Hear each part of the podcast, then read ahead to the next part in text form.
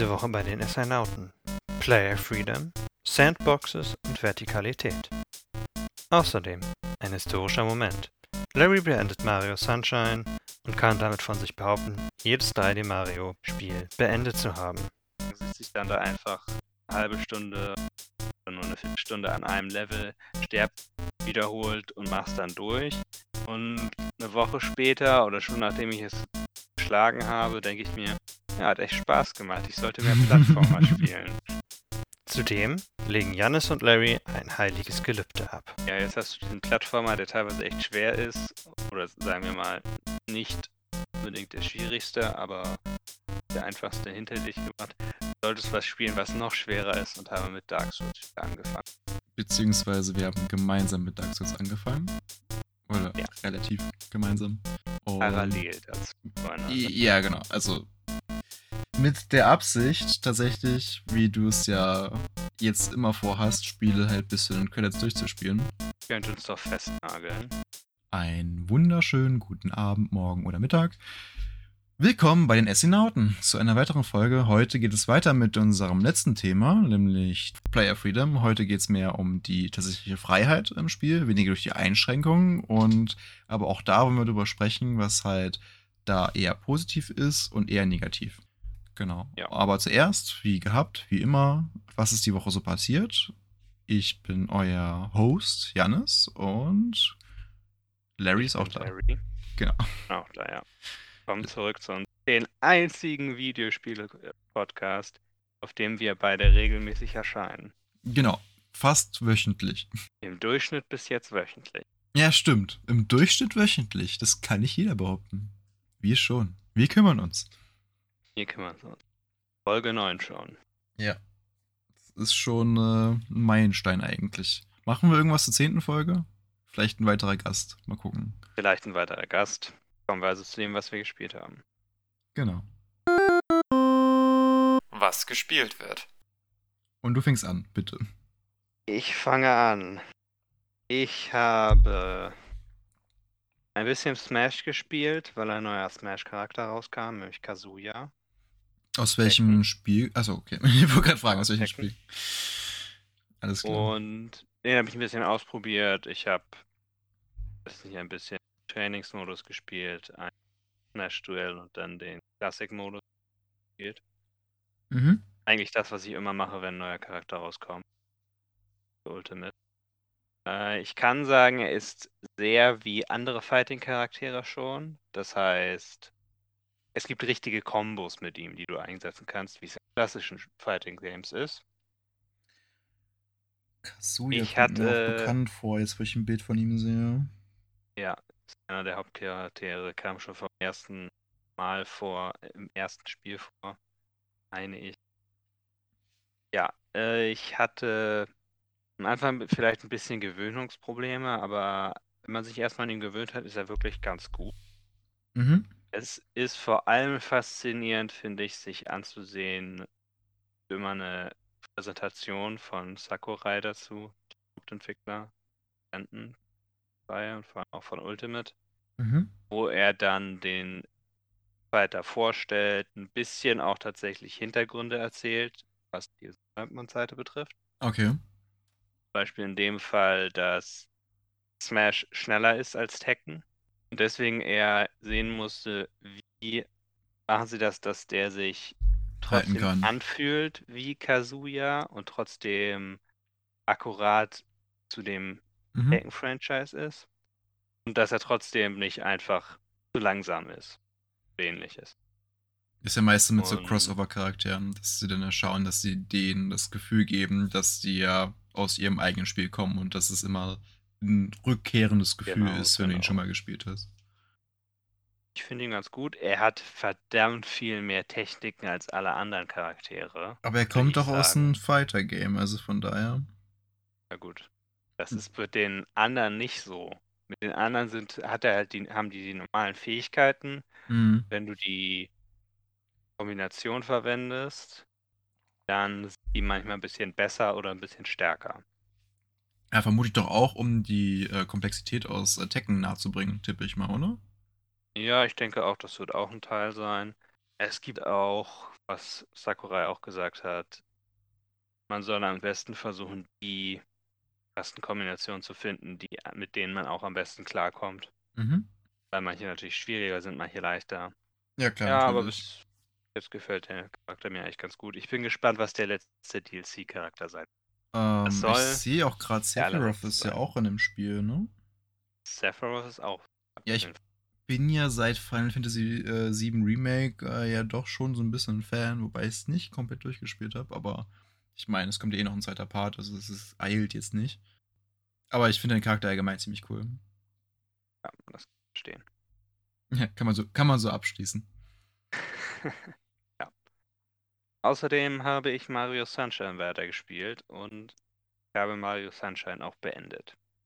Sehr schön. Also hast du es geschafft, bis zu den Credits zu spielen, wie du es immer tust.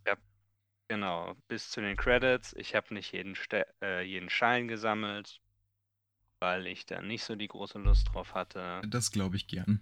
Aber ich habe es geschafft und damit habe ich jedes 3D Mario-Spiel, das bisher erschienen ist, Credits mit. Ja, stimmt. 3D, äh, 3D World hast du ja auch schon durchgespielt. Genau. Odyssey habe ich durch. Die beiden Galaxy-Teile habe ich schon vor Ewigkeiten auf der Wii noch gespielt. Mhm. Und 64 habe ich letzten Winter gespielt. Ja, gute Ja. Zeit dafür. Ich muss da auch mal wieder einsteigen. Also 64, äh, 64 weiß ich nicht, weil es halt so ein bisschen clunky ist von der Steuerung. Was äh, ich halt unbedingt durchspielen möchte, auf jeden Fall, ist nochmal, ähm, oder was heißt nochmal, wäre halt mal äh, das Galaxies. Das erste. Ja. Ich hatte überlegt, ob ich gleich in Galaxy einsteige, aber dann ist etwas dazwischen gekommen, über das wir gleich noch reden werden. Mhm. Vorher noch ein abschließender Kommentar zu Sunshine. Ein Plädoyer Ich würde sagen, quasi. genau. Ich oder ein Mini-Review, wie man es auch mal sehen will. Uh. Ich würde sagen, ich verstehe durchaus, warum es nicht das beliebteste Mario ist. Ich finde, dass man sich sehr viel mehr an die Controls gewöhnen muss, als 60 der Fall sei. Das kann einfach nur sein, weil ich 64 tatsächlich mehr gespielt habe. Das kann auch einfach sein, weil sie anders sind, aber sie werden auch sehr viel weniger erklärt.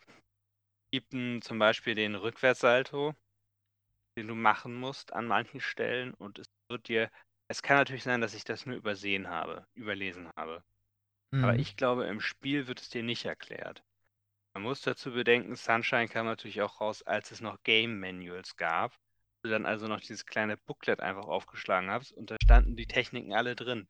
Was du du auf der Heimfahrt gelesen hast, weil du dich so aufs Spiel gefreut hast. Genau. Das ist natürlich in dem Paket jetzt mit den 3D All-Stars Collection ist das nicht drin. Nee. Und So. das ist auch zu klein, dass du ein Lösungsbuch im Laden so kaufen kannst. So, und die zwei anderen Sachen sind zum einen Flat, finde ich eigentlich eine ganz interessante Mechanik, Mhm. weil man merkt dann bei Leveln, Flat nicht haben, wo du also nicht mit Flat kannst du ja ein bisschen in der Luft schweben, einfach dadurch, Ja. dass du Wasser ausstößt. Ist ja so eine Art. Jet Jetpack mit Wasser betrieben, ne? Genau. Mhm. Man, ich habe immer das Gefühl, es macht wirklich Spaß, wenn du es richtig, richtig die Controls gelernt hast, dann machen Mario-Spiele immer am meisten Spaß. Ich hatte das Gefühl, bei Sunshine hat das bei mir am längsten gedauert. Ja. Oder vielleicht so ein, nicht wirklich so lange, aber so ein paar Stunden länger als bei den anderen. Und dann ist es halt in den Leveln, wo Flat nicht da ist, fühlt man sich sehr viel schwerfälliger. Mhm. Der andere äh, Aspekt, den ich letzte Woche schon mal angesprochen habe, ich bin manchmal dann auch nicht unbedingt ein Freund von dem endlosen Abgrund. Weil man weiß, dass der unter einen ist und man dann irgendwelches komplizierte Platforming machen muss, um irgendwo hinzukommen.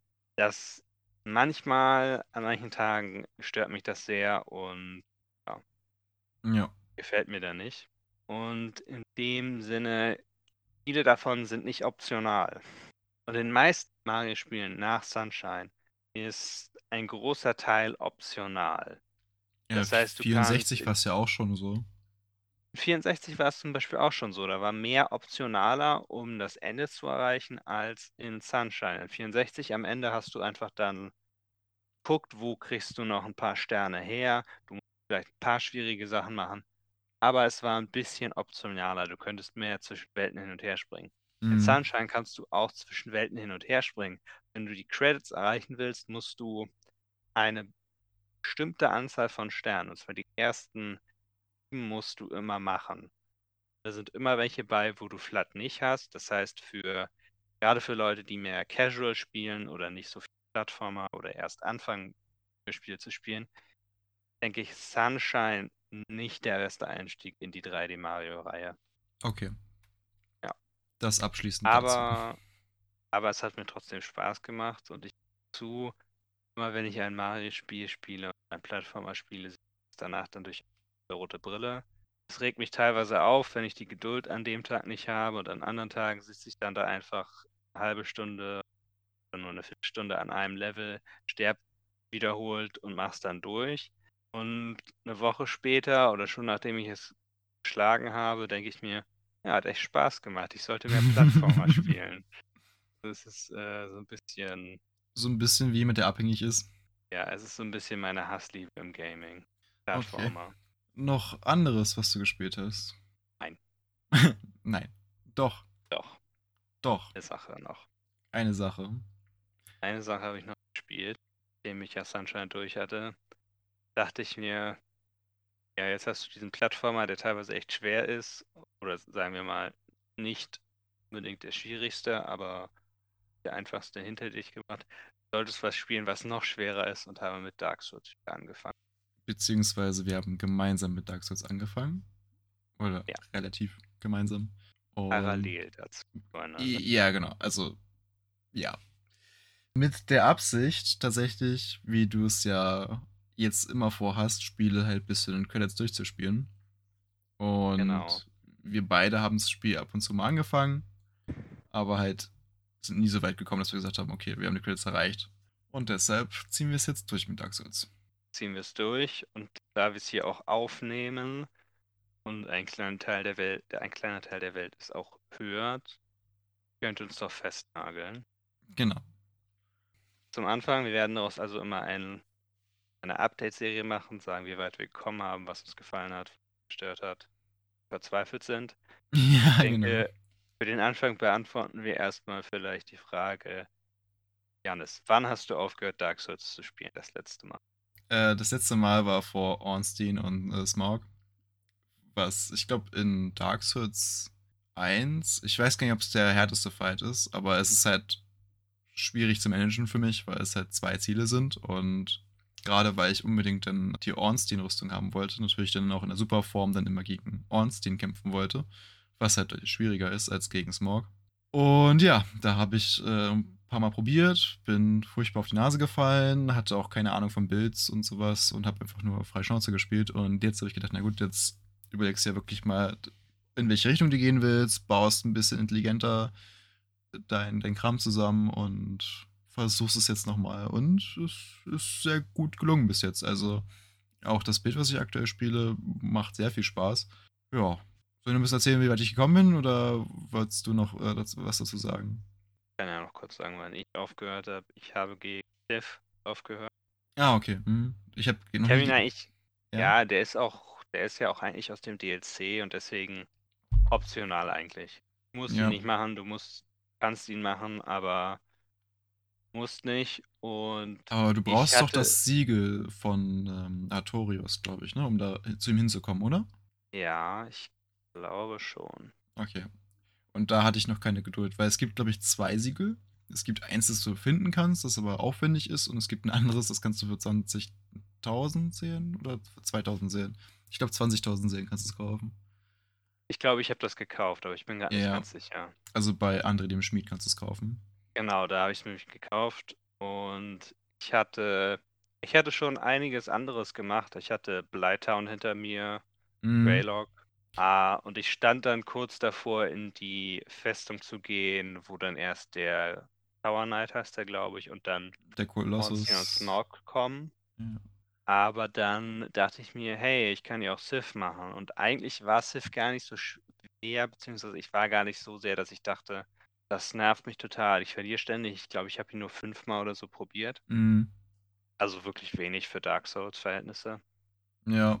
Es war dann eher so, ich hatte dann irgendwie nicht so die Geduld zum einen und. Zum anderen kamen andere Spiele raus, die ich spiele.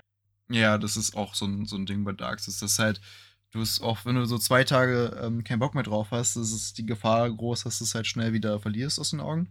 Das ist halt oft bei mir halt so. Also ich bin eh jemand, der schnell zwischen Spielen und hin und her springt, aber ich will es jetzt echt durchziehen. Also es läuft auch so gut, dass ich denke, dass ich am Ball bleiben werde. Mal schauen, für wie lange noch. Das Vielleicht. ist das Interessante. Weit bist du schon gekommen? Wie weit ich gekommen bin? Also, ich kann ja mal aufzählen, welche Bosse erledigt hatte und inwiefern ich Probleme mit denen hatte. Und das würde dann wahrscheinlich den meisten Leute, die Dark Souls schon gespielt haben, wird das schon gut was erklären. Die Leute, die jetzt wirklich nie Dark Souls gespielt haben, die müssen jetzt ein bisschen geduldig sein, glaube ich, weil es ist halt sehr, sehr schwer für Außenstehende, sich da reinzufinden, glaube ich. Also haltet durch, wir reden nicht nur über Dark Souls die Folge, aber entweder springt dann weiter im Podcast oder, oder hört einfach geduldig zu und genießt unsere Stimmen. Genau. Aber kommen wir zu den Bossen. Also der erste ist natürlich der Asylum Demon, der ist ja relativ easy. Ich habe ihn dann ähm, mit den mitgenommenen Feuerbomben getötet, weil ich den Hammer haben wollte. Ich wusste nicht, ob ich ihn benutzen werde, aber ich wollte den Hammer haben. Habe ich genauso gemacht. Ja, das ist einfach äh, witzig und das ist halt auch, du hast Ja. keinen Druck, es ist entspannt, du kannst dann in Ruhe zu Ende gehen und machen, aber alles relativ easy. Dann äh, auch den Undead-Burg war auch nicht schwierig. Also tatsächlich habe ich beim ersten Versuch den äh, Black Knight gemacht, der oben steht, wo auch der Ring liegt, der bei weniger äh, Trefferpunkten mehr Widerstand gibt.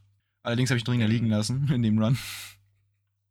Weil ich habe ja vorher schon mal so als Probe auf dem PC gespielt, aber das war mir zu blöd, ich wollte es auf der Playstation spielen. Habe ich mir das Spiel also neu gekauft auf der Playstation. Aber das hat echt sich gelohnt, weil es spielt sich so viel besser und es ist so viel entspannter auf dem Sofa zu zocken, was Dark Souls angeht. ja, kann ich mir gut vorstellen. Ja. Das heißt, es ist auch viel bequemer, du hältst länger durch. Naja, egal. Also hab den Ring da liegen lassen, hab den vergessen, ich Idiot. Bin dann hoch, hab den äh, Taurus Demon probiert. Witzigerweise, bei dem habe ich grandios versagt. Ich habe den schon, also ich habe Dark Souls ja schon, sehr, äh, schon öfter angefangen. Also ich habe, glaube ich, auch 30 Stunden auf dem PC. Mhm. Was jetzt nicht so viel ist für Dark Souls-Verhältnisse, aber halt schon okay ist. Und eigentlich schaffe ich den eigentlich easy. Da habe ich, glaube ich, fünf Versuche für den gebraucht. Okay. Weiß, ich weiß nicht, wa- was da schiefgelaufen ist. Da musste ich mir nochmal einen Guide angucken, so wie das wieder gemacht wird. Was halt schon so ein bisschen peinlich ist. Äh, aber, naja, gut. Also, ein, ich wusste halt, dass es diesen Schieß gibt mit der Leiter, dass du hochkletterst und dann runterspringst. Das ist ja auch die, eigentlich die Mechanik bei dem Typen. Du kannst natürlich Ja. auch direkt vor dem stehen und das machen, zwischen den Beinen, aber das ist halt, ja, kommt immer so ein bisschen drauf an. Ähm, ist auf jeden Fall, war gut machbar. Also bist, ich musste nur daran denken, ich wusste, wusste es nicht mehr, dass du halt auf der Brücke entlang sprinten musstest, um wieder genug Zeit zu haben, hochzukommen, bevor er dich halt erwischt. Das habe ich halt vergessen. Ich habe den beim zweiten Versuch geschafft, Und dann siehst du, bist schon besser als ich. weil ich beim ersten Versuch da gefallen bin. Oh nein. Oh, das hat er aber auch gemacht. Er hat bei mir einen, äh, einen Also Schlag getroffen. Ja, Mhm. er hat bei mir einen Schlag getroffen, wo ich halt so vor ihm, vor ihm stand und gedacht habe, okay, vielleicht kann ich ihn schießen, dass er halt selber runterspringt. Das macht er ja manchmal. Ja. Und er hat dann mich einfach so runtergeschubst und ich war so, nein. ähm, Den ersten schwarzen Ritter habe ich noch nicht gemacht. ja, also ich habe es auch nur gemacht in der Hoffnung, dass ich das Großschwert von ihm kriege. Das ist nämlich auf meinem Ah. PC-Run passiert. Jetzt leider nicht. Schade. Mhm. Ähm, gut, die Drop-Chance von den Schwarz, also von den Schwarze Ritter-Sachen ist halt auch nicht so riesig. Ähm, also muss man halt ein bisschen Glück haben. Aber naja, ich habe äh, dann weitergemacht. Bin. Was kommt? Ah ja, der, der nächste Boss ist der Capra Demon unten, ne? In den, in den Deaths. In den. Ja, eigentlich die Gargoyles. Ja, stimmt, die Gargoyles. Nee, ich habe die Gargoyles gemacht. Ich habe die beim ersten Versuch gemacht, weil ich habe mir Solar geholt dazu, weil ich da absolut keinen Nerv hatte, das alleine zu machen. Und äh, das war so entspannt. So, also First Try, gar kein Problem. Hochgelaufen, Glocke gemacht. Dann, wie war es bei dir? Also du hast, Die Gargoyles habe ich noch nicht. hast ich aber du bist den- bei den. bin davor. Ich hatte jetzt noch andere Sachen gemacht, zum Beispiel den Drake Sword mir geholt, einfach Mhm. nur um es zu haben. Da den Shortcut geöffnet und Bonfire entzündet. An dem Drachen musste ich vorbeilaufen dann doch, weil eigentlich, wenn man den Schw auf den Schwanz schießt, verschwindet er erstmal. Ja. Aber er war dann wieder da bei mir. Dann musste ich erst warten und ja, du musst ihn triggern, dass er äh, vorkommt, landet und dann musst du an ihm Genau. vorbeilaufen. Oder du tötest ihn halt einfach, aber ich, das ist halt nicht so einfach, wie man sich das vorstellt. nee, am Anfang noch nicht. Ähm, ja, genau. Also, Gargoyles habe ich gemacht. Dann habe ich nebenbei noch ein bisschen Faith gelevelt, weil ich mir dann, jetzt wollte ich zu, zu Solairs, äh, wie heißt das, Clan oder Gilde oder was das ist, wollte ich mich da Covenant. anschließen. Oh, Covenant, genau. Um den Fail, also den Blitzspell zu bekommen. Und dann habe ich den Kappa Demon ist ja als nächstes in den Tiefen. Da habe ich, glaube ich, drei Versuche gebraucht, weil ich ums Verrecken Ja. nicht an den Hunden am Anfang vorbeikam. Das ist. Ich, ich komme mit den Hunden allgemein nicht so gut klar, um ehrlich zu sein. Nee, aber drei Versuche ist gut.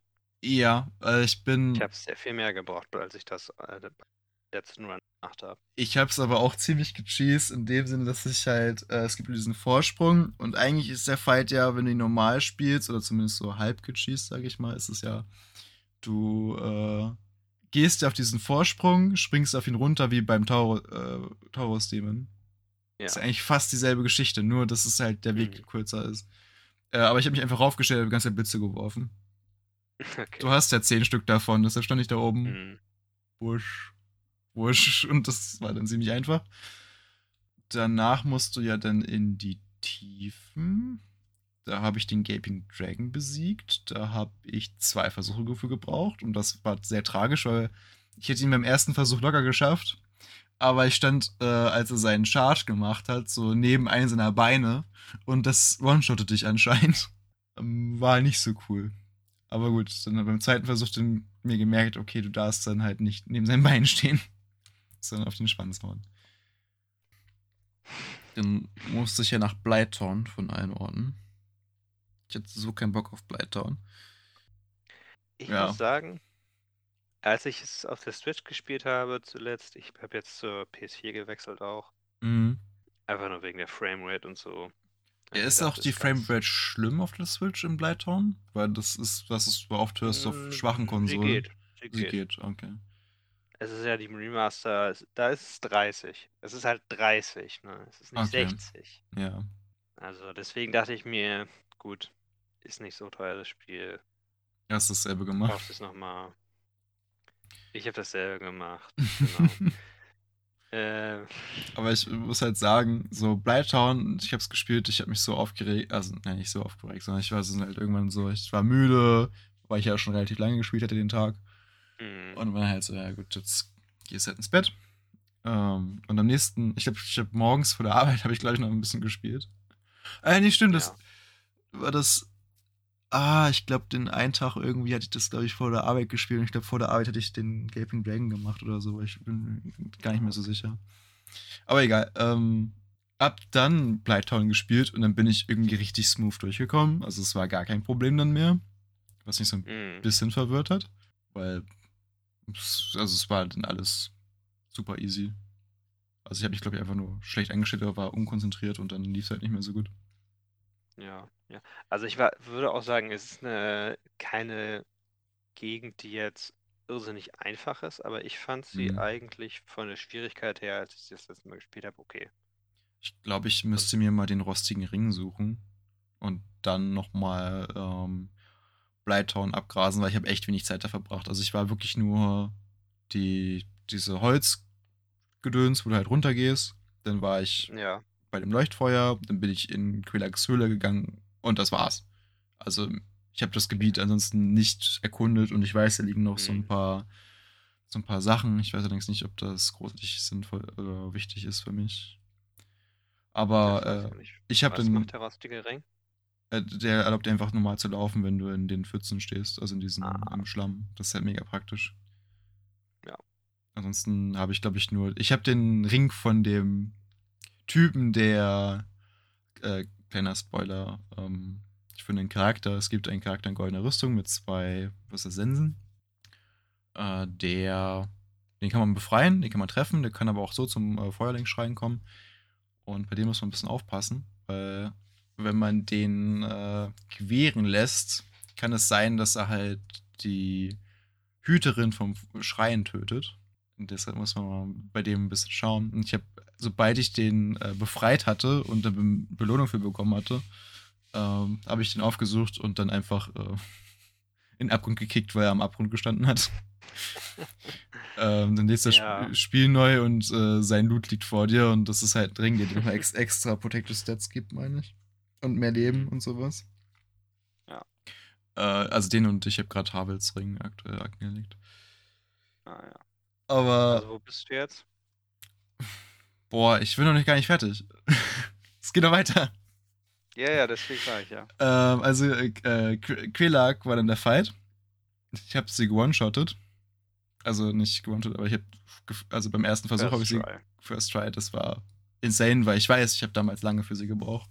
Mhm. Aber da war es auch so, also wenn du ein ähm, bisschen mit Range was machen kannst, ist es eigentlich mega easy, weil wenn sie so Öffnung hat, kannst du dann halt einfach äh, ganz normal zuhauen. Und dann, wenn sie ihren anderen Kram macht, so Lava spuckt und sowas, stehst du einfach in sicherer Entfernung und wirfst halt mit Blitzen nach ihr. Das ist halt ja.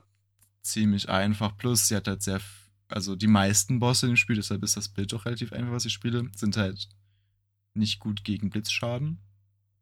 Und deshalb, ja, war das dann ziemlich einfach. Dann äh, bin ich zum Leuchtfeuer da unten und habe gedacht, naja, ich weiß ja, da ist ja noch ein Boss jetzt, den ich direkt machen könnte, weil er sehr einfach ist, nämlich äh, Ceases Discharge. Ja. Also bin ich noch mal ähm, ein Stück weiter, auch wenn ich noch nicht machen müsste. Aber ich habe gedacht, naja, warum nicht? Und habe versucht, äh, das Event zu triggern, wo er sich selbst tötet. Also ich weiß okay. nicht, kennst du den, den Cheese bei dem? Ist ja so ein großes Feuermonster. Ungefähr. Ich, also ungefähr, okay.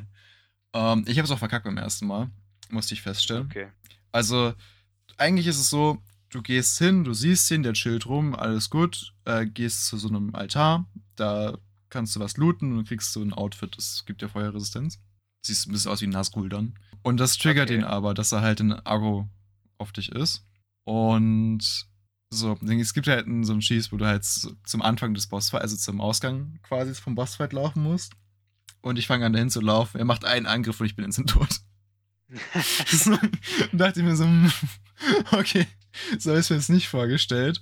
Ähm, dann musste ich halt tatsächlich noch zwei, dreimal probieren, weil ich den Check, also erstmal kapieren musste, wie der Fighten jetzt funktioniert. Weil diese, dieser Cheese halt ein bisschen merkwürdig ist in der Hinsicht. Weil, was eigentlich passiert ist, du holst dir den Kram, er triggert auf dich und du musst dann zum Ausgang laufen. Und er äh, verfolgt dich, macht so Feuerattacken, die treffen dich in der Regel nicht, weil du halt schnell genug läufst. Und wenn du am äh, diesem Nebel angekommen bist, wo du nicht durchkommst, äh, er läuft dir hinterher und das ist halt so ein Abgrund. Und er hält sich halt dann fest an, also kurz vor dir mit der Hand, weil er am, am Stolpern ist und am Runterfallen.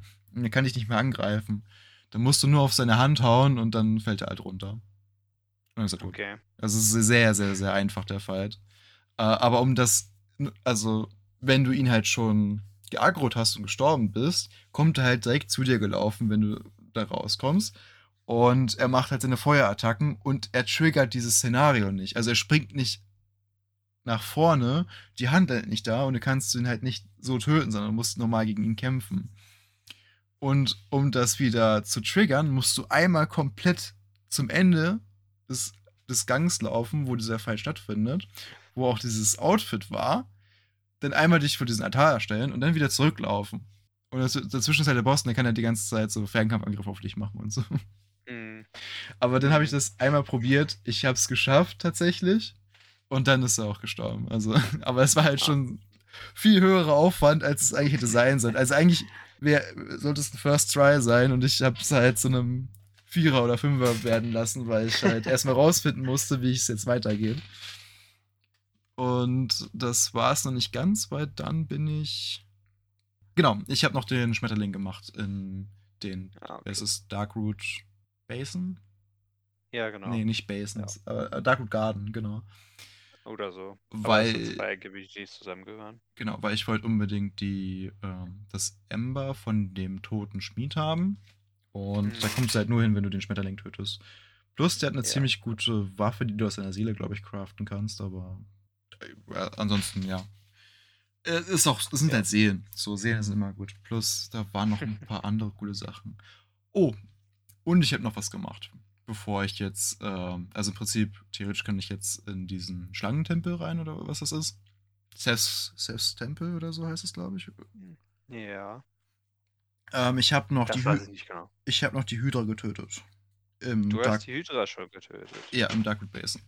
Meine Güte. Ja, ich habe schon äh, viel gemacht. Aber weit gekommen. allerdings muss ich sagen, ich habe bei vielen Sachen was nachgelesen. Also zum Beispiel die Hydra war ich, also ich musste sagen, die Kristallwesen davor fand ich dann zi- ziemlich einfach. Ich glaube, das liegt auch daran, dass ich einen Streitkolben als Waffe habe. Und der halt ziemlich gut äh, gegen die meisten Gegner ist, eben auch gegen diese Kristalle. Ja. Und hatte aber den Probleme, an die Hydra ranzukommen und musste erstmal kapieren, wie das überhaupt funktioniert. Und dann habe ich gelesen, okay, es gibt einen Spot, wo du relativ nah am Land bist, wo die Hydra dich dann äh, auch im Nahkampf eben angreift. Und im Nahkampf ist, es, ist der Fight halt deutlich einfacher.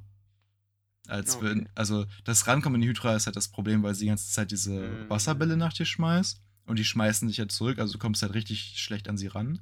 Aber sobald du in ihrer Nähe bist, dass sie ähm, angreift, schießen ja alle Köpfe gleichzeitig nach vorne. Und aber genau an dir vorbei, genau wo du stehst. Also du bleibst einfach still stehen und dir passiert einfach nichts. Beziehungsweise ich habe den Schild vorsichtshalber oben gehabt, aber ne, es ist nicht viel passiert. Und dann machst du halt so einen AOE-Angriff mit einem Schwert oder irgendwas mit viel Reichweite und triffst dann halt einen Kopf dabei oder zwei Köpfe vielleicht äh, zwei, dreimal und schon ist der Kopf halt ab und der Kampf ist halt leichter, weil dann sind dir halt keine Köpfe mehr im Weg, die dich treffen können. Du kannst halt die nächsten Köpfe in Ruhe abschlagen. Das ist dann Mhm. halt dann Okay. ziemlich einfach gewesen. Allerdings, ähm, ich wollte auch näher an die Hydra ran und habe dann durch, durchs Sterben gemerkt, dass da ein ziemlich, also dass der See ziemlich tief wird, wo die Hydra ist und du da ja nicht schwimmen kannst. Ja. Also, ja. Und ich habe die, ähm, die DLC, diesen DLC-Charakter dann auch da in der Nähe äh, befreit dann aus dieser, aus diesem goldenen Kristallwesen.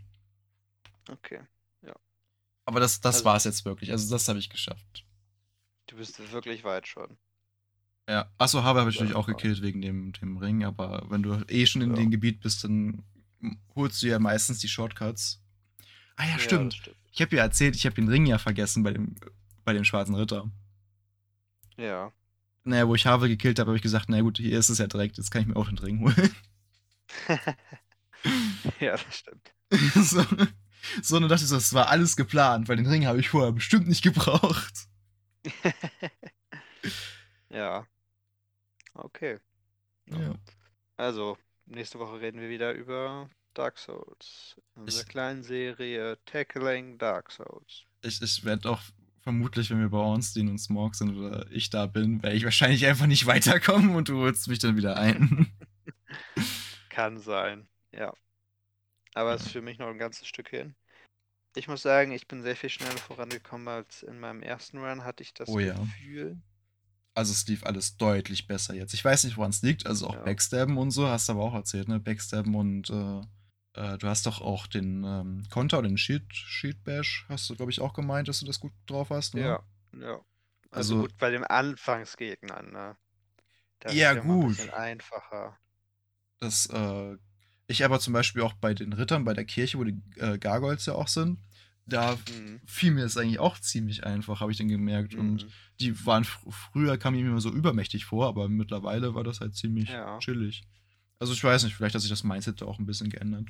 Aber gut, Ja. ge genug von Dark Souls, kommen wir zum eigentlichen Thema. Kommen wir zum eigentlichen Thema, das Thema der Woche. Das Thema der Woche. Player Freedom. Player Freedom. Genau. genau. Da könnte man doch eigentlich, weil es ja gerade um Freiheiten geht, sowas wie Dark Souls sogar ansprechen. Es ist ein bisschen blöd, dass ich wieder so Full Circle zurückgehe. Aber es ist tatsächlich ein Spiel. Wenn du willst, hast du alle Freiheiten und kannst fast überall hin von Anfang an. Ja, es ist nur nicht immer die beste Möglichkeit. Es ist Und manchmal fühlt es sich eher so an, als würde das Spiel sagen, ja, du kannst hier hingehen, aber du bist halt scheiße, schlecht. Ja, zum Beispiel Stadt der Toten oder äh, ich meine, der. Anfang mit dem Skelett, äh, mit dem Skelettfriedhof. Genau dieselbe Ja. Geschichte. So, es ist, bringt dir nicht ganz so viel da reinzugehen. Nee. Es sei denn, du hast eine heilige Waffe. Genau. Weshalb ich ja auch den Schmetterling töten wollte. Ja, und in dem Sinne, es gibt dir die Freiheiten, aber wenn du nicht, wie es so gerne heißt, gut bist und noch nicht ge gut geworden bist, Noch nicht gut gegittet bist. äh, dann bringt es dir nicht so viel, diese Freiheiten zu haben. ja, also es ist stimmt. Also das Spiel ist halt wirklich nur wirklich frei für Leute, die es halt schon viel gespielt haben, was wiederum das dich wieder einschränkt. Ja. Gut, Ja. reden wir denn vielleicht lieber über sowas wie Sandboxes oder halt Spiele, wo du wirklich komplett frei bist? Ja. über was reden wir da so? Wahrscheinlich äh, Minecraft kommt natürlich direkt in, in den Gedanken. Wir können über unser Projekt, was wir zwischendurch hatten, Colony Survival sprechen, was wir gespielt haben. Ja. Wobei es halt, viele Minecraft-Klone. ja, wo, wobei man da sagen muss, die Einschränkung ist halt dann der eigene Verstand im Sinne von die eigene Kreativität. Und halt Ja, das. in Minecraft ja auch. Genau. Und, ja, und- halt das, was das Spiel dich dann machen lässt. Weil das ist ja auch bei Sandbox-Spielen oft so, ähm, du hast halt schon Einstellungen im Sinne von, du kannst natürlich jetzt nicht alles machen, was du dir ausdenken kannst, aber du kannst, hast halt schon ziemlich viel Freiheit und du baust dann dir deine eigene Story irgendwie. Ja, also Minecraft ist ja vor allem so, dass du wirklich dir deine eigene Ziele, deine eigenen Ziele setzen musst. Mhm. Und ich kenne auch einige Leute, denen das nicht so gefällt und die dann einfach nicht wissen, was sie überhaupt tun sollen oder nicht sich nichts überlegen können, was sie tun wollen. Ja. Und da gibt es dann halt, ist halt immer bei Sandboxen, gerade bei Minecraft, die Frage, was musst du überhaupt tun, was sollst du überhaupt tun, was kannst du überhaupt tun, was willst du überhaupt tun? Und für manche Leute ist das halt zu viel Freiheit. Also ich weiß das aus meiner Erfahrung, es, es kann manchmal sein in solchen Spielen, dass du dir ein Ziel gesetzt hast, dann reißt du dieses Ziel und das ist halt im Moment so, yay, ich hab's geschafft. Du hast dieses Gefühl von äh, Errungenschaft und dann fällt dir plötzlich auf, oh nu, und dann stehst du da. Ja, Und dann musst du ein neues Ziel suchen. Und das kann manchmal echt schwierig sein, wenn du halt wirklich nur auf ein Ziel zugearbeitet hast die ganze Zeit. Mhm. Wobei ich sagen muss, in Minecraft hatte ich persönlich das Gefühl, das Problem nie so wirklich. Es war nie das Problem, dass ich mir kein neues Projekt überlegen könnte oder noch eine Idee hatte, was ich bauen wollte. Es war meistens eher so, gut, jetzt irgendwie ist Minecraft jetzt nicht mehr so interessant. Ich spiele Mhm. erstmal wieder was anderes. Ja. Minecraft ist eines der Spiele, was ich tatsächlich am meisten gespielt habe. Oh ja, da habe ich viel Zeit drin verbracht. Aber allerdings äh, nicht mehr so viel aktuell. Also das ist, glaube ich, auch was, Ja, was mich, mich nicht mehr so packt, weil irgendwann ist der Drops halt gelutscht bei so einem Spiel. Für mich persönlich ist das eher etwas, was ich dann irgendwann wieder anfange. Also ich würde wahrscheinlich, vielleicht jetzt nicht in nächster Zeit, weil in den letzten zwei Jahren habe ich relativ viel auch mit Freunden gespielt. Mhm. Beziehungsweise wir, du ja auch, Ja. wir ja auch. Und in dem Sinne werde ich wahrscheinlich eher vielleicht in ein paar Jahren aber wieder dann Lust haben und nochmal wieder ein neues Save aufziehen. Ja. Nee, also ich sage jetzt auch nicht, dass ich da raus bin aus dem Ganzen, aber halt ähm, die Lust hat mich nicht wieder gepackt und das schon eine ganze Weile. Und Ja, ja. es kann natürlich, natürlich wieder sein, dass es äh, wiederkehrt, aber das ist halt immer so, so, so, ja, so eine Sache, ne? Das ist auch eine Frage der Kreativität in dem Moment. Das stimmt. Ansonsten sind ja auch viele ähm, Sandbox-Spiele, die sich ja um Industrialisierung drehen, sowas wie äh, Satisfactory oder äh, eben auch Factorio. Das ist eigentlich ganz cool und gefällt mir, glaube ich, ein bisschen besser, weil es dir so ein bisschen ein klares Ziel setzt. Also, du Das hast stimmt. eine übergreifende Mission. Ich glaube, das trifft auch eigentlich ganz gut auf äh, Subnautica und sowas zu.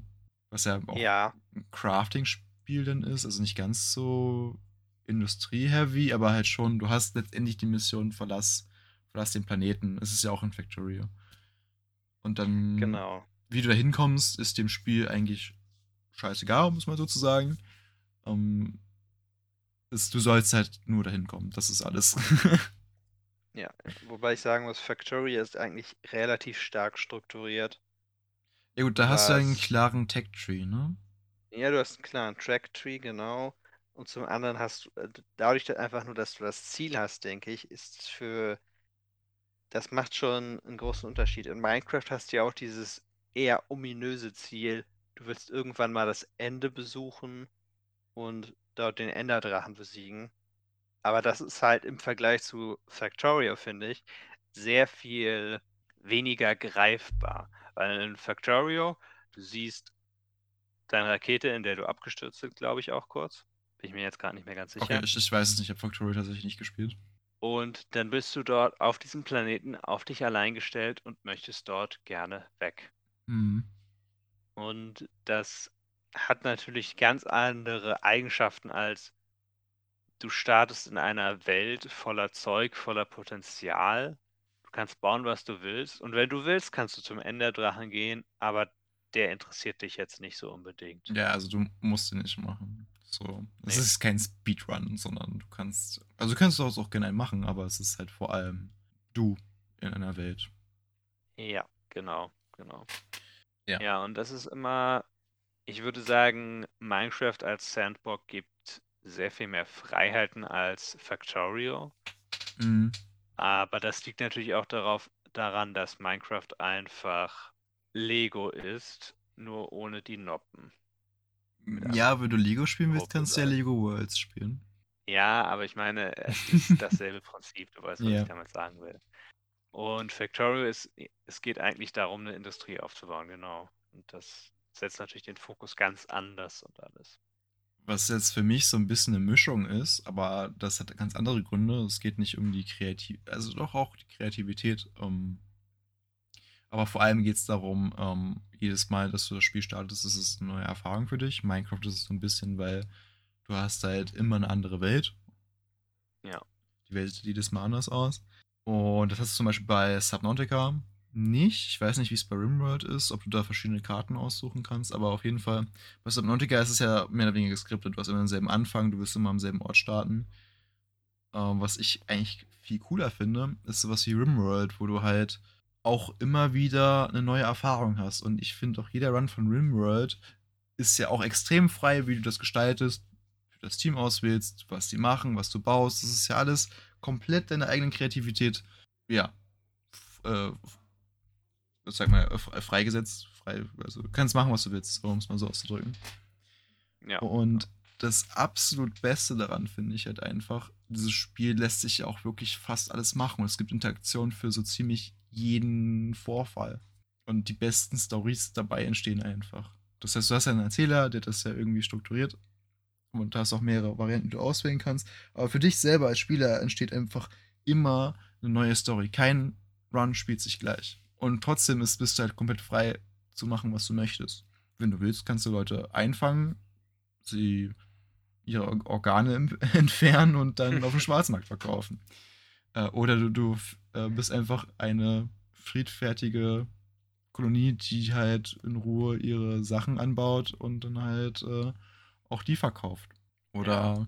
du hast halt einen Auserwählten in deiner Kolonie, der halt äh, König werden soll mit dem neuen DLC. Das ist halt, ja, jedes Mal halt was anderes. Und auch jedes Mal die persönlichen Geschichten zwischen den Charakteren und die Katastrophen. So, einer fühlt sich halt vernachlässigt und plötzlich brennt deine ganze Kolonie, weil er anfängt alles anzuzünden. Das ist halt, Ja. das ist cool. Ich meine, klar, ich glaube, wenn du gewisse Anzahl gespielt hast an Runs, wirst du wahrscheinlich schon viel gesehen haben. Und wissen, dass was vieles passieren kann. Aber für mich ist es immer noch, und ich habe halt schon viele Stunden drin, immer noch das Gefühl, jedes Mal, wenn du startest, wow, es ist neu. Und dann hast du diesen kritischen Punkt irgendwie überlebt, sage ich mal. Und dann höre ich meistens auf zu spielen. Weil dann ist nicht mehr interessant für mich. So, ja, ja, die werden schon irgendwie runterkommen. Eine Story, die ich da hatte, war, ähm, mein Arzt wurde angeschossen und hatte eine Wirbelsäule verloren. Ich glaube, die hast du schon mal erzählt. Habe ich dir schon mal erzählt in einem anderen äh, Podcast? Ja, die hast du schon mal in einer anderen Folge erzählt. Okay, es tut mir leid. Kannst du dir gerne nochmal erzählen. Okay, dann erzähle ich sie trotzdem nochmal. Wer es schon kennt, äh, hält sich die Ohren zu für fünf Minuten. ähm, also genau, es war irgendwie ein Schusswechsel, mein Arzt wird getroffen, ich habe ihn halt schnell ins äh, Krankenbett gelegt, er wird gepflegt und dann irgendwie vergehen ein paar Tage, ich manage halt die Kolonie und plötzlich merke ich so, ha, irgendwie, der ist ja noch gar nicht aufgestanden, was ist mit ihm los? Gucke ich halt ins, ins Menü und sehe dann so, ah, hm, Wirbelsäule gone. Schlecht. Also ist jetzt querschnittsgelähmt. Hm. Ja, dann habe ich jetzt länger erforscht, bis ich dann irgendwann kybernetische Teile bauen konnte. Dann habe ich kybernetische Wir Wirbelsäulen bauen können und ihn dann mit einer neuen Wirbelsäule ausgestattet. Und dann hatte er diesen Arc überlebt. Er hatte eine neue Wirbelsäule, er konnte wieder mit den anderen interagieren, er konnte wieder angeschossen werden. Und ja, dann war das Spiel für mich vorbei, weil ich habe gedacht, besser äh, als das wird es nicht wieder werden in diesem Run. Mhm. Das war der schönste Moment. Ja. Ja. Gibt es eigentlich auch negative Sachen an so offenen Spielwelten? Ich glaube, das eine, was es manchmal gibt, ist, dass zum Beispiel Subnautica, dass der Wiederspielwert nicht ganz so hoch ist, weil das vom Aufbau eigentlich immer relativ gleich ist. Aber das heißt auch nur wieder, dass es dir nicht so viel Freiheiten gibt, tatsächlich, das Spiel. So gesehen. Ja. Ich würde eigentlich sagen, ja, umso freier die Welt ist, umso höher ist natürlich der Wiederspielwert. Aber man sieht dann bei Spielen wie zum Beispiel Skyrim, viele Leute sagen, sie machen trotzdem einfach immer dasselbe. Wenn sie einen neuen Ja. Run sta starten in Skyrim, Das stimmt. trotzdem für sie dasselbe. Sie machen die und die Questen oder die und die Questen nicht. Ich, ich glaube, das Problem an Skyrim ist Spielen halt, doch dass. an den gleichen, Ja. spielen doch als der gleiche Charakter oder ungefähr der gleiche Charakter. Ja, das ist, was ich meine. Also ich glaube, das äh, Problem an Skyrim ist halt, dass es gibt so manche Methoden, die einfach deutlich besser sind als andere. Das ist nicht gut gebalanced in der Hinsicht. Das heißt, äh, so Crouch Archer ist irgendwie was, was irgendwie jeder spielt, weil das funktioniert gut, das skaliert gut, das kann man machen. Oder halt äh, ein Stealth-Bild, wo du alle executest. Das geht halt auch, das spielt sich auch flott. Ja. Aber zum Beispiel Magie ist halt nicht so gut in dem Spiel. Also so ein reines Magiebild funktioniert nicht unbedingt. Oder du brauchst halt sehr, sehr viele Sachen dafür, dass es funktionieren kann. Ja, und ich denke, das andere Problem in Skyrim ist wahrscheinlich auch, dass Magie, genau, man braucht so viele Sachen und es ist sehr viel detaillierter, als wenn ich jetzt mir nur einfach die besten Waffen immer dann suche, wenn Mhm. sie mir dann offen stehen und alle Leute von hinten ersteche oder mit dem Bogen erschieße. Ja. Das macht es sehr viel einfacher. Deshalb, ähm, da, also ich glaube, dass das Probleme mit den sehr freien Spielen, also ich glaube, bei sowas wie Minecraft, wo du ja wirklich komplett frei bist, ist halt einfach, das Problem ist, zu diesem Spiel zurückzukehren oder dran zu bleiben. Ähm, aber das ist halt abhängig von dir, wie viel Kreativität du hast. Das heißt, wenn du einfach nur entspannen möchtest, ist es vielleicht ganz nett, aber es wird dich nicht halten. So, es wird nicht das Spiel sein, mit dem du ewig glücklich wirst. Einfach aus dem Grund, es ist letztendlich, ja, wenn du nicht kreativ bist, findest du keine Beschäftigung. Ja. Das ist halt das Problem. Und bei den Sachen, also wie Skyrim, wenn halt ein Balancing schlecht ist, dann lohnt sich also auch nicht immer wieder das neu anzufangen, einfach aus dem Grund, ja, es ist halt ineffizient, andere Bild zu spielen. Also spiele ich dasselbe wie vorher auch. Also es ist halt sehr, sehr wiederholend, das Ganze. Also es kann halt auch dann schlauchend Ja. sein und nicht halt so, so die Erfahrung, die man sich dann halt vorstellt dabei.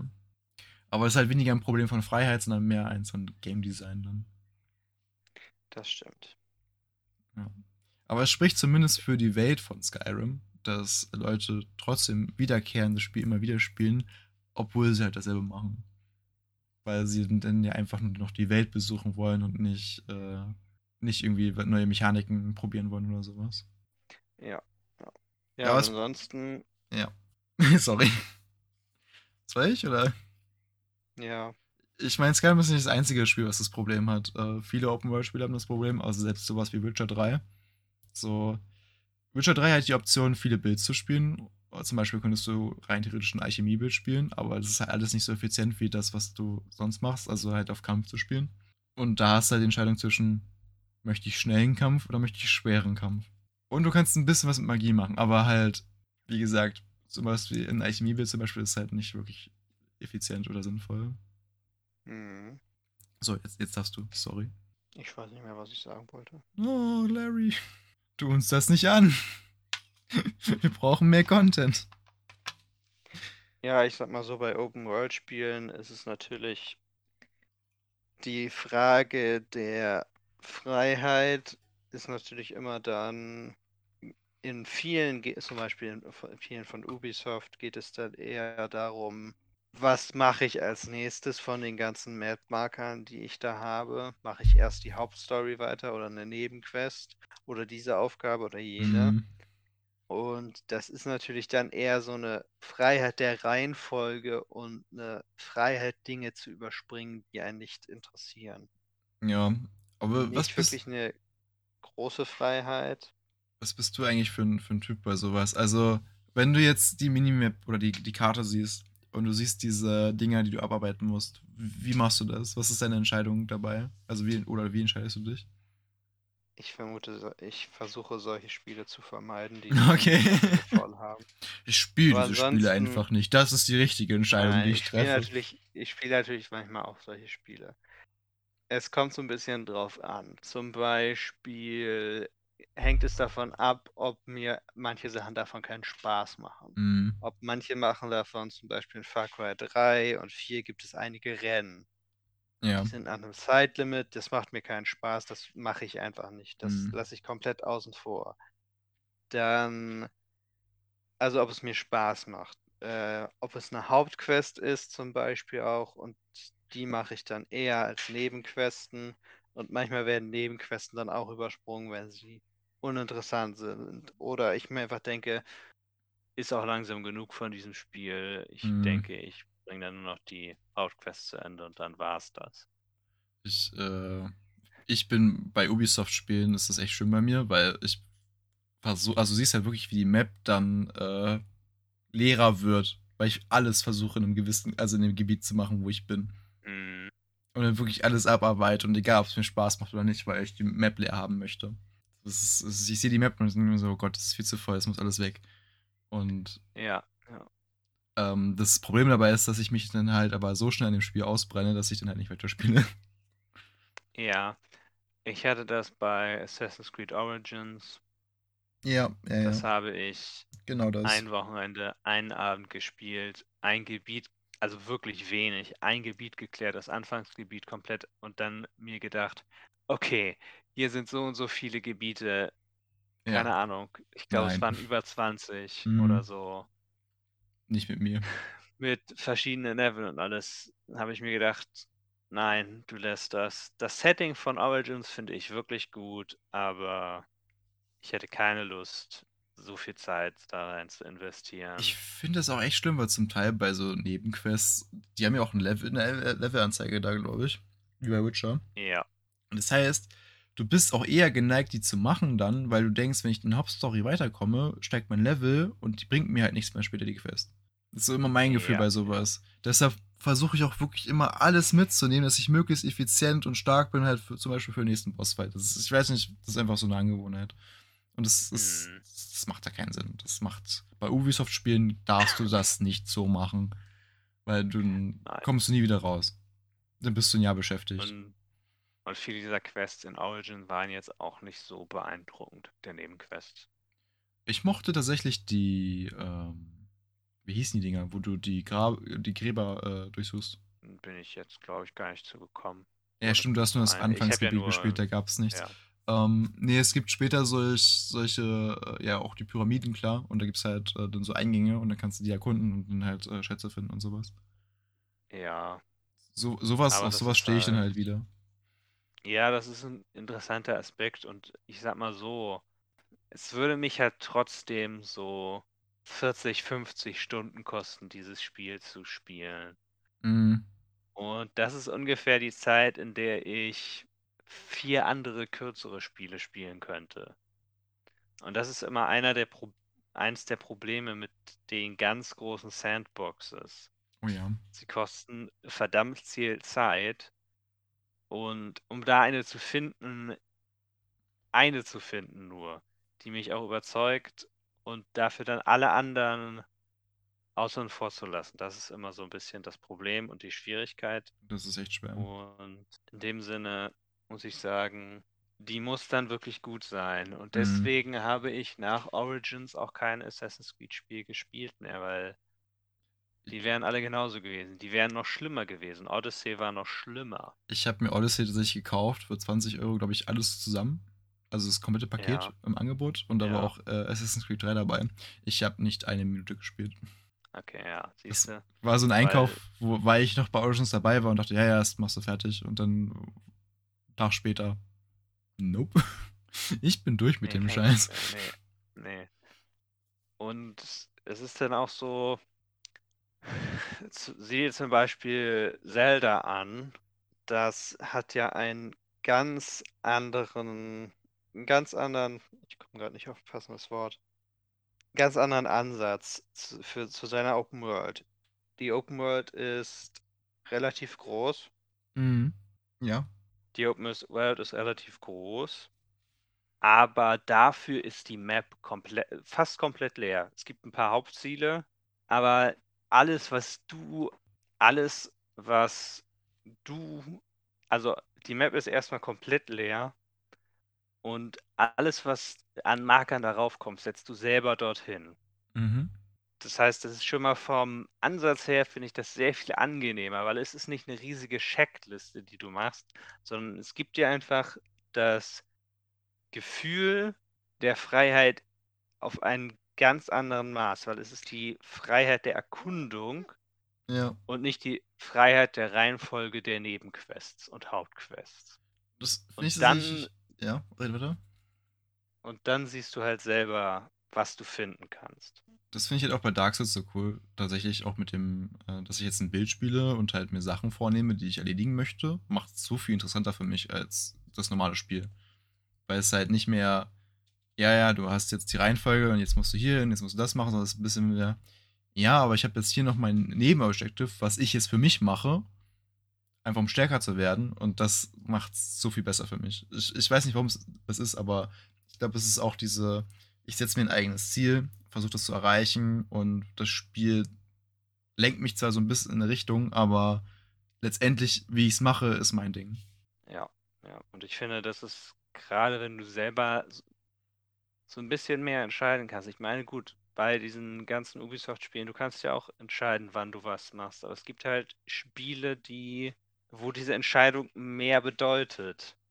Und vielleicht liegt es auch daran, dass diese Spiele besser sind, über die wir reden. Also ich würde sagen, Dark Souls ist, es hat nicht den Massenappeal wie Assassin's Creed, aber es ist durchaus ein besseres Spiel. Nur Ja. von wie es gemacht ist.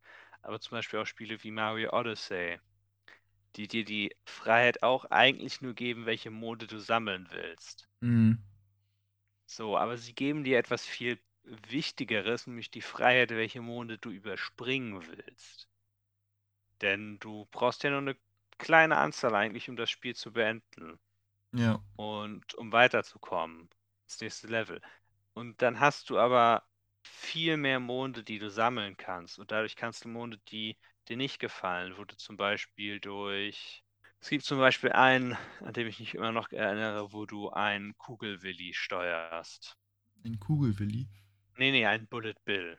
Ach so, die So, Dinger, das ja, sind ja, ja. diese kleinen fliegenden Patronen mehr oder Ja, weniger, diese die sind Torpedos. So, du capturest ihn in Odyssey kann man ja alle möglichen Sachen übernehmen und Mhm. spielt dann als die. Und dann musst du damit durch ein Labyrinth fliegen. Problem ist aber, die Steuerung ist nicht so intuitiv, wie du denkst. Es ist irgendwie so ein bisschen zeitverzögert, also nicht wirklich zeitverzögert, es ist ein bisschen schwerfällig und alles. Und es ist ein Level, ich habe das mal geschafft, aber wenn ich jetzt den letzten Run, den ich dieses Jahr auch gemacht habe, noch ein Mario 3D-Spiel, yay, habe ich das einfach übersprungen. ah, okay. Das ja, hat das ganze Spiel für mich natürlich auch dann für den ganzen Run auch besser gemacht. Ja.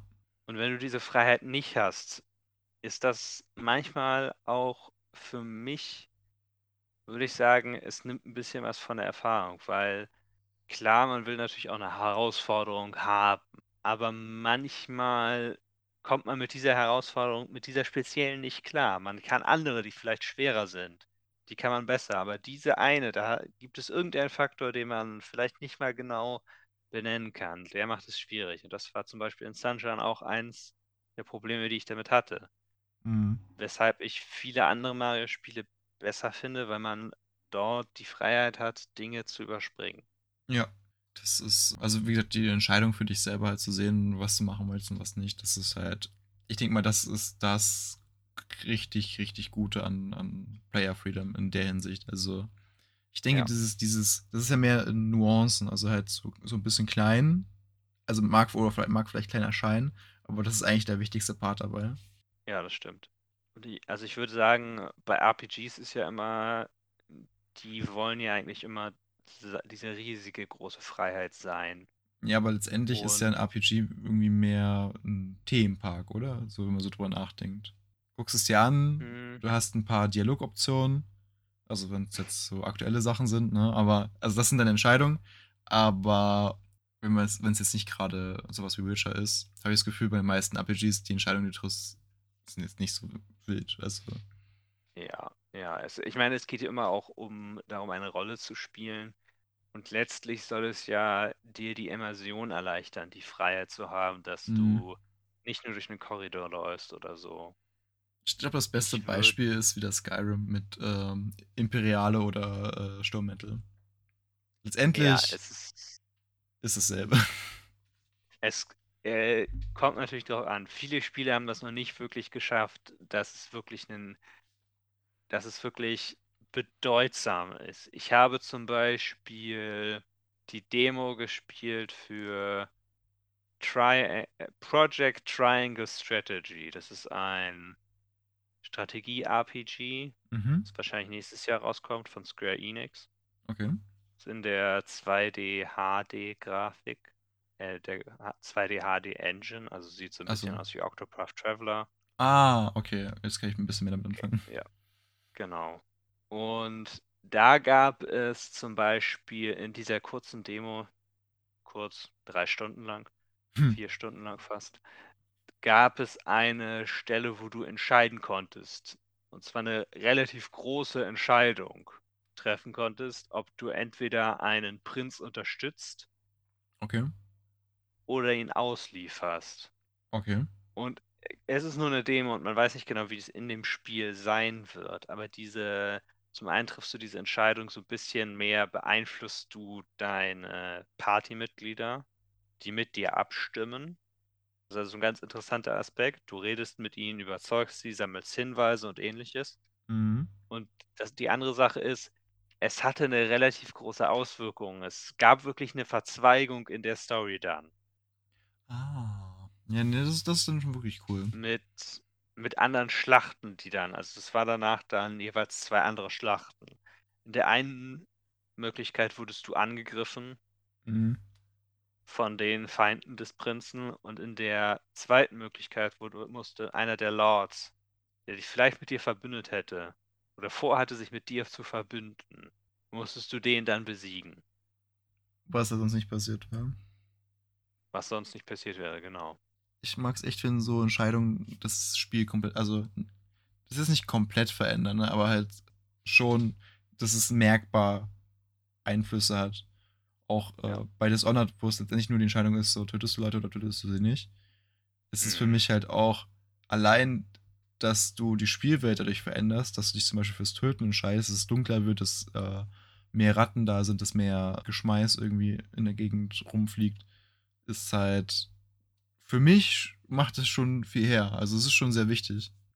Ja, ja, und es ist ja nicht mal, man würde das gar nicht mal so unter einer riesigen Freiheit festlegen wahrscheinlich. Es ist einfach nur, man hat das Gefühl, dass man tatsächlich Einfluss stärker nimmt auf die Mhm. Spielwelt an sich und nicht nur auf die unmittelbare Umgebung, sondern dass die Handlungen Konsequenzen haben. Ja. Also es fühlt sich einfach mit, also die Entscheidungen haben einfach mehr Gewicht dadurch. Und das ist Ja. viel wert. Und da ist halt, ich meine, Entscheidung und Freiheit, es ist so ein bisschen, also es geht halt so ein bisschen Hand in Hand, würde ich sagen. Aber halt, Auf jeden Fall. je, wicht, also je wichtiger sich das für dich anfühlt, egal ob es jetzt halt ein Gefühl der Freiheit oder ein Gefühl der Entscheidung ist, desto besser ist es doch eigentlich. Weil denn du dir mehr Gedanken drüber machst und halt mehr im Spiel drin bist. Ja. Ja. Das war, Ja. das war schön. Ja, was noch immer vielleicht ein bisschen übersehener Aspekt ist natürlich auch das, wo man hin kann. Um nochmal abschließend so ein bisschen auf die Diskussion von letzter Woche einzugehen. Also nicht nur das, wo man hinlaufen kann, denn da sind ja Open-World-Spiele auch recht unterschiedlich, muss man sagen. Ja, auch gerade wenn es um Missionen geht. Wir hatten ja das Thema mit Assassin's Creed, dass es äh, in Missionen innerhalb der Open World sein kann, dass man eben sehr eingeschränkt wird, was ich halt nicht gut fand letzte Folge. Glaube ich. Mein Gedächtnis Ja. ist nicht das Beste. genau. Und ähm, auch wie die Open World halt eingeschränkt ist, weil irgendwie jede Welt hat ein Ende. Ja. Ich muss sagen, in, um nochmal kurz bei Assassin's Creed zu bleiben, in den neueren Teilen gibt es ja diese Gebiete, wo du dann Level hast. Wenn du aus der Karte rauszoomst, siehst du das Level für verschiedene Gebiete, Ah ja, in denen mhm. du es betreten sollst. Ich weiß, was du Und das meinst. ist auch so, okay, also eigentlich ist diese Open World noch immer recht sinnlos, die ihr gebaut habt, weil in Ja. den Spielen, die ihr vorher hattet, war es eigentlich besser gemacht. Allein in 1. So in 1 konntest du dir eine von drei Städten aussuchen, glaube ich. Es war, glaube ich, die Reihenfolge war, glaube ich, egal. Ich bin mir aber nicht mehr ganz sicher. Ich glaube, du konntest es dir Ja. aussuchen. Es war aber immer irgendwie eher so gemacht, du hattest einen Grund, in einer bestimmten Stadt zu sein, von der Story her, Mhm. und das war die Begrenzung. Die Begrenzung war eher eine logische. ja. Du bist jetzt da. Du bist in dieser Stadt, weil da sind deine Ziele, da ist dein Auftrag und ähnliches. Das sind die Grenzen eigentlich. ja. Es gibt für dich keinen richtig logischen Grund rauszugehen. Wenn du der Story dich hineingeführt hast, wenn du mit Immersion dabei bist beim Spielen, hast du eigentlich nicht wirklich die, den Ansatz dafür rauszulaufen, nicht wirklich die Einstellung dazu. Mhm. Und das fand ich dann bei Origins, so wenig ich davon gespielt habe, fand ich es eher so ein bisschen so, okay, hier- ist dieser Bereich, an dem du vorbeireitest, in dem du nicht gehen willst, da kommst du später hin. Das hat mich dann gleich rausgezogen aus dem Spiel. Ja, es ist halt dann mehr einfach, okay, es ist jetzt kein Open mehr, sondern es ist mehr wieder ein Schlauch, den ihr halt zusammengeknittert hat und dann ist das, sieht das aus wie was Zusammenhängendes, aber es ist halt ein Schlauch. Ja. So Zum ist Beispiel. sehr schlechte Ana- Analogie gerade. ja. Und Skyrim und auch Breath of the Wild machen das ja besser, indem sie einfach für die Gegner das Leveling und alles ein bisschen verändern. Skyrim hat es ja so, dass die Welt um dich darum schwerer wird mit jedem Level, das du aufsteigst. ja. Und Zelda hat es ja verdeckt. Umso mehr du spielst, umso schwieriger wird es. Aber erstmal kannst du in jede Richtung laufen. Gerade in Zelda hast du ja diese riesige Freiheit, wo du hin willst. Mhm. Ja, ne, das ist Und was da natürlich, und was da natürlich dann auch noch hinzukommt, ist natürlich das Klettersystem in Zelda und die Vertikalität. Ja, die, an anderen Spielen ist es ja immer so ein bisschen eingeschränkt. So ist so ein bisschen wie bei Tomb Raider, dass du halt dann nur spezielle Punkte hast, an denen du lang klettern kannst. Und nur in die Richtung drückst. Ja. Und da halt richtig Und- klettern und du gehst Risiken ein, wenn du eine Steilwand kletterst, wo du nicht genug Stamina vor hast. Und das musst du halt wissen. Und naja, das ist halt Ja, gut ja. gemacht. Das ist gut gemacht. Ja, letztlich muss ich sagen, zu viel Freiheit kann ein Problem sein. Haben wir ja schon kurz drüber geredet. Mhm. Und manchmal ist gerade im Bezug auf Open-World-Spiele und die Zeit, die sie brauchen, aber auch auf RPGs und die Zeit, die sie brauchen, manchmal ist eine, ein narrativ fokussiertes Spiel, was dich irgendwie zehn Stunden, was du also, wenn du eine Woche vielleicht ein bisschen mehr als eine Stunde spielst am Tag, was du dann einfach durchbekommst. Das ist manchmal auch angenehmer dann. Ja, also vor allem bei, wenn du eine gute Story erzählen willst, ist eigentlich, also wir hatten das Thema in Open World ja schon mal, aber dann brauchst du ja nicht wirklich, Ja. seien wir mal ehrlich, die offene Welt ist jetzt nicht das große Highlight da, sondern die Story, wenn sie gut sein soll. Ja, ja. Und ich würde durchaus sagen, dass das kombinierbar ist. Es gibt viele, die haben das geschafft. Ja, Witcher 3 Sicherlich ist ein super Spiel. Witcher, genau. Genau. Mit Stories, mit Substories, also Unterstories, Mhm. Nebenquests und sowas alles.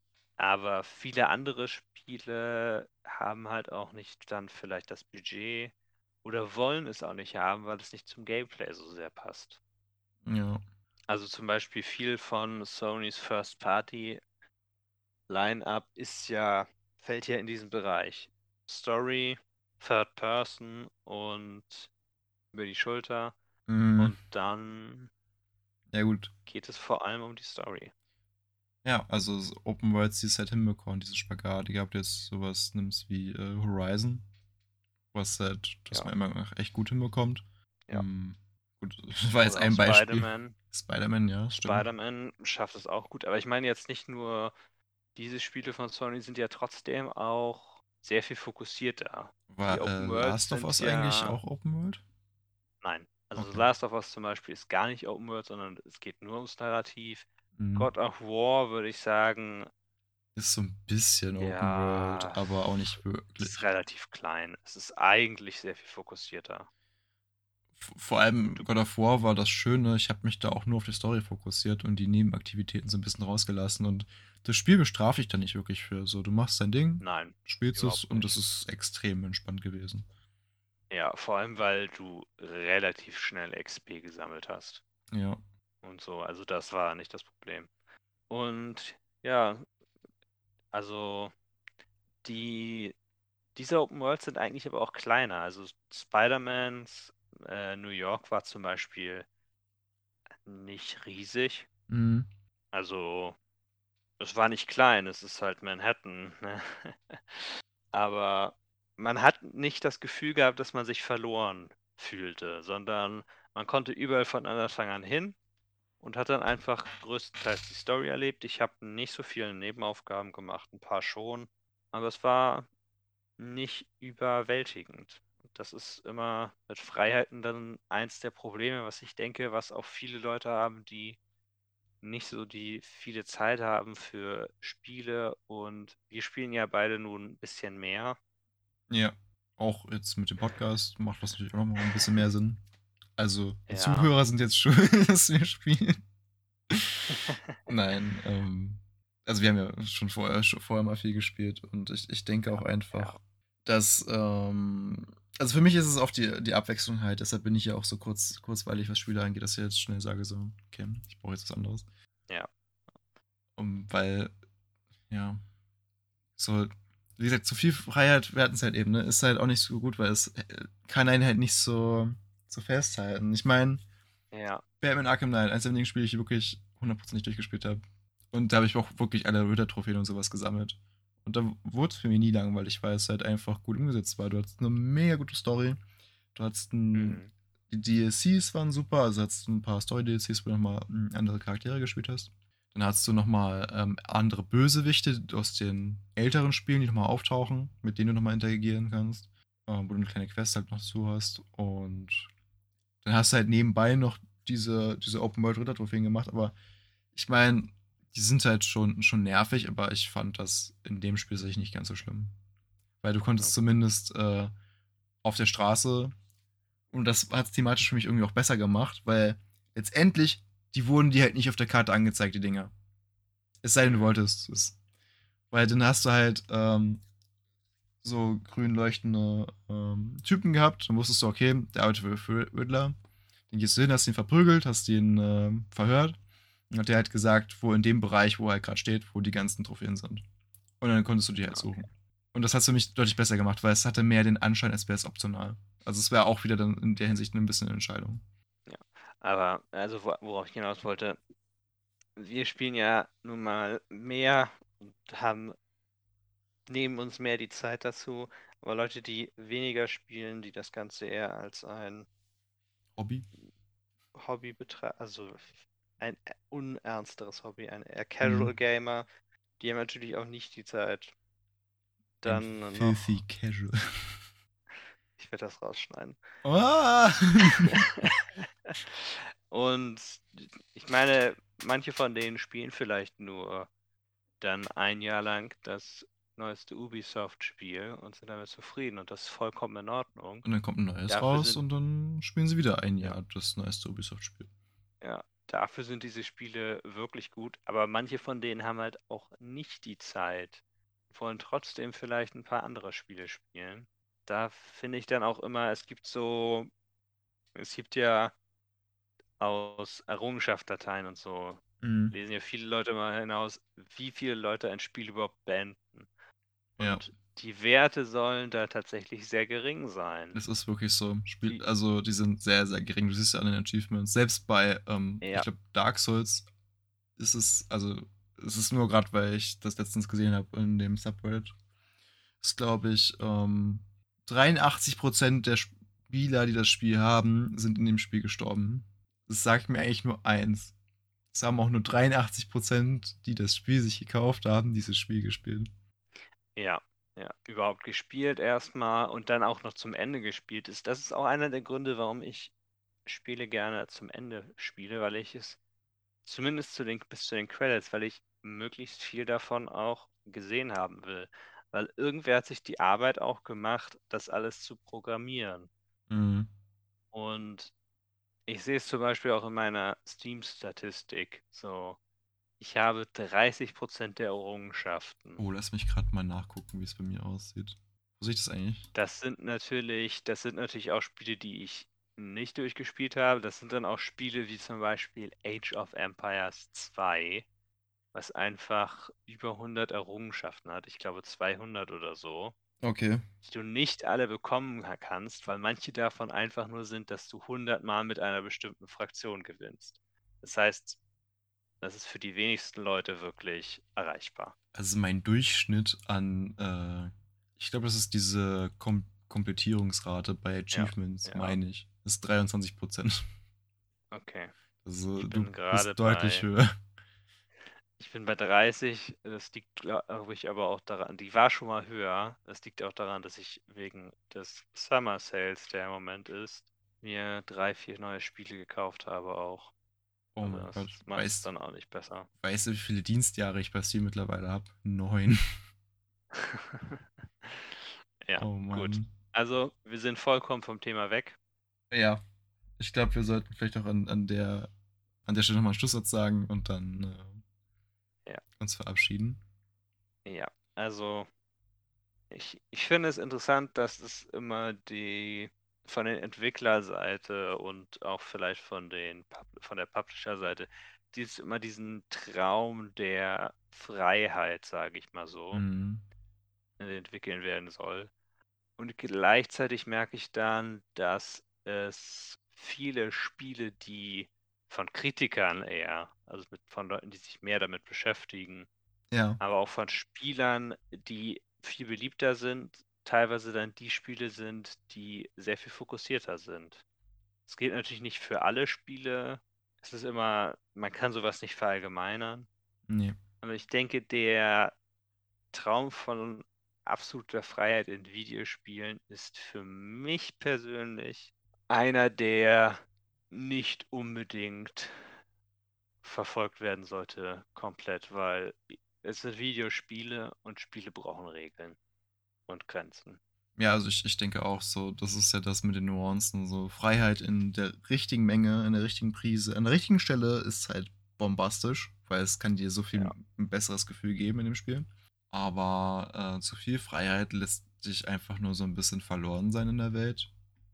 So, also muss nicht unbedingt sein, aber es hängt ja eben auch viel von, von entsprechenden Personen halt ab. Ja. Äh, wie kreativ man zum Beispiel ist wie bei Minecraft. Ähm, aber es sollte zumindest irgendeine Form der Struktur geben, so, so ein Anreiz, dieses Spiel zu spielen, irgendwas in der Form. Ansonsten funktioniert das Ganze halt nicht. Es kann nicht funktionieren, wenn halt alles machbar ist. Weil, denn wenn du alles kannst, ist es eigentlich langweilig, weil du halt alles machen kannst. So ein Ja, bisschen wie ich meine, Ja, das ist dann so ein bisschen so, dass man sich die eigenen Grenzen setzen muss. Und das äh, funktioniert für manche Leute sehr gut. Das Mhm. ist halt, ja, wie in Minecraft, was man bauen will, die einzelnen, einzelnen eigenen Grenzen setzen.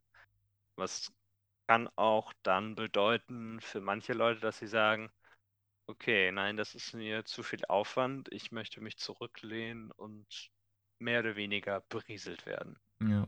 Entschuldigung, dass ich dich unterbrochen habe. Nee, alles gut. Ähm, ich hatte so ein bisschen diesen Vergleich, jetzt wird es ein bisschen philosophisch. Es gibt auch diesen Spruch, so, wenn, ah, wenn, was war's, ich glaube, wenn Gott allmächtig ist, kann er nicht gut sein.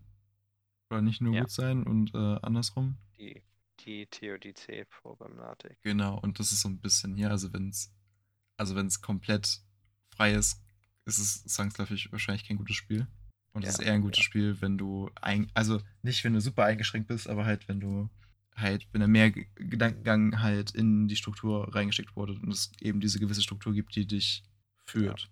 Andere Möglichkeit ist natürlich, ist es dein Live-Simulator. Sowas wie äh, GTA ähm, API. Second Life und sowas, ja. naja, Aber das ist halt Das- dann auch wieder mit Strukturen, die aber von den Spielern selbst gelegt sind. Würde ich, ich sagen. sag mal so, ja, genau. Oder einfach von den Strukturen, weil es ja einfach nur das Leben widerspiegelt, die das Leben selber hat. Ich meine, absolute Freiheit in Videospielen ist natürlich sowieso auch utopisch, aber Ich, ich hatte da mal ein gehört, hohes Maß kann gefährlich werden. ich hatte da mal gehört, dass ein Streamer das äh, gequittet hatte, weil es halt zu anstrengend wurde, weil er halt zu viel man Sachen managen musste. Was Mhm. ich halt sehr witzig fand, weil es ist dann halt wie im echten Leben, dass es dann halt irgendwie zu viel wird, aber du kannst ja nicht einfach quitten, in dem Sinn, dass du halt aufhörst, weil du kannst nicht aufhören zu leben. Also kannst du schon, aber es, wär, es wäre halt nicht, also wäre halt schon tragisch, wenn das halt die Konsequenz wäre, dass du stirbst. So, das macht halt keinen, keinen Sinn. Ja. Okay. Damit soll es das auch gewesen sein. Ja. Äh, Wir verabschieden uns erstmal wieder. ja. Vielen Dank, dass ihr zugehört Und- habt. Ja, ihr könnt euch die Freiheit nehmen, uns auf Twitter zu folgen, wenn ihr Aha, Lust habt. ich sehe, was du getan hast. Ja. Wenn ihr wollt, könnt ihr euch Fragen auch dort Fragen stellen und wir beantworten sie vielleicht. Wenn, wenn wir sie Könnte sehen. man mit anfangen. Könnte Ir- man mit irgendwann. anfangen, wenn es genug Fragen gäbe überhaupt. Genau. Haha. Ihr findet Ja, uns immer noch äh, auf Twitter. Twitter unter SNauten At wahrscheinlich. SNauten. Genau, Mhm. SNauten. Genau. Und dann fragt einfach, wenn ihr Fragen habt. Wenn ihr es bis jetzt durchgehalten habt, also die ersten neun bis zehn Folgen bis zum Ende. Schon mal cool. Ja. Ja, und dann würde ich sagen, bis zum nächsten Mal. Es war uns eine Bis Freude. zum nächsten Mal. Auf. Wiedersehen.